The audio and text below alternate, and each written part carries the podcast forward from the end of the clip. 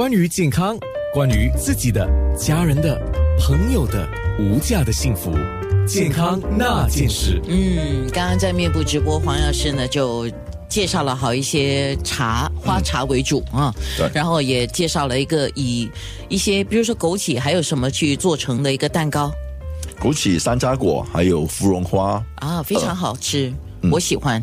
那个蛋糕是你要喜欢吃芝士了啊，芝士加上了这些味道，还有带一点芝士的那个奶的香，还有就是酸的味道。可是它有甜的味道，不是完全没有，只是没有那么甜啊。但是你那个茶呢，就嗯，吃苦当吃补。当然，哎，我们来说一下消食美颜助眠茶的分享哈，还有就是饮用的一些禁忌吧。嗯，首先我们要要讲一个这个消食茶嘛，就是我们讲山楂果，刚才刚才刚才提出了山楂果，它本身是山楂果茶是本身一个是个属于比较微温的啊，微温的一种茶，所以它属于甘酸啊这两个味道。我们说酸的东西呢，能够帮我们生津啊，就算身体会生长这个生口水对，嗯生口水啊，还有身体的这个津液，然后它本身有消食，还有散瘀。就是说，哎，我说，哎，散瘀什么？就是说淤青啊，这些，它就喝了会帮助你散瘀。哦，是哦，嗯，对。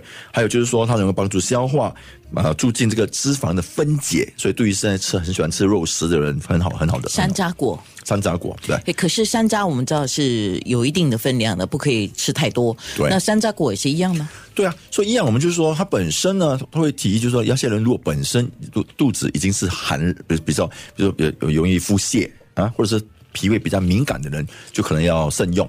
嗯啊，要慎用。可以。啊，然后本这个本身就因为它富含这个呃氧化剂啦、维生素 B B 六啊，所以对于养颜美容、新陈代谢、身体补养都会很好的帮助。哎，助眠呢，有些人就是过年的时候反而是睡得不好，嗯，可能白天的活动太活跃了吧，哈，那怎么办？呃，助眠的话，我们就当然说，刚才说了，助眠的话有这个德国柑橘，有这个呃呃西番莲 （passion flower） 啊，还有另外一个就是接骨木花，这三个都是一个蛮好的一个助眠的的茶，主要们是消热啊，呃，就是呃解热除烦。就是在有时有些心火心火会会太过旺，为什么心火旺？就可能说每天早上可能太过忙了，或者打麻将打了一整天，啊，脑子里都是都是麻将，对吧？所以就是在睡觉的时候都不能够很好的安安安心的安神来睡。所以这个时候的这这三种花，还有就是莲子羹啊、莲子汤啊，都是一个很好的一个助眠的茶。所以主要呢，他们就说祛风啊、清热。他们有解毒，然后能够呃除去那个心心胸烦热，就让能够比较好好的睡觉。那我问你一个，就是很多人喜欢用玫瑰花来做花茶嘛，嗯啊，玫瑰花茶呢？哦，玫瑰花茶，可是我们了解要不了解？玫瑰花茶本身就是说它是一个活血的啊，活血的一个呃一个一个一个一个一个茶饮茶茶饮。这在于比如说如果有本身有出血的状况，或者就是月经来过多的时候，就要慎用就要慎用。好，那当然我们也知道，你要选这些花茶的时候，它的来源非常的重要，因为如果那个来源的这些产品就有一些防腐剂啊，或者是一些化学药品啊，那那不行啊。因为主要这些花茶我们要了解，不像不像食物嘛，通常我们就是说会呃去洗一下、泡洗一下。通通常花茶，如果你当然说，哎，我说哦，我要很安全的、比较放心的使用，饮用的时候，通常都会过滤一一遍热水。啊，对，过滤一遍，可就是说你没有去没有牛奶去洗嘛，啊，对不对？没有没有，这是没有可能的嘛，嗯，所以就你直接就是泡水这样喝了啊。尤其说有些人说哇，因为它的第一第一泡的第一第一第一遍是最浓最最香的最香，而且最好的功效都在哪里？精华都在哪里吧？我们不要浪费嘛，对不对？啊，然后我们刚才说所怎么说那个消血糖的这个池登藤呢，也叫做五血液啊，它也是叫做个疗糖液的这个这个别名。它主要呢，我们说它也是一样，祛风止痛啊，降血糖。我们说血糖太高啊，对于身体有什么什么问题？皮肤容易长斑。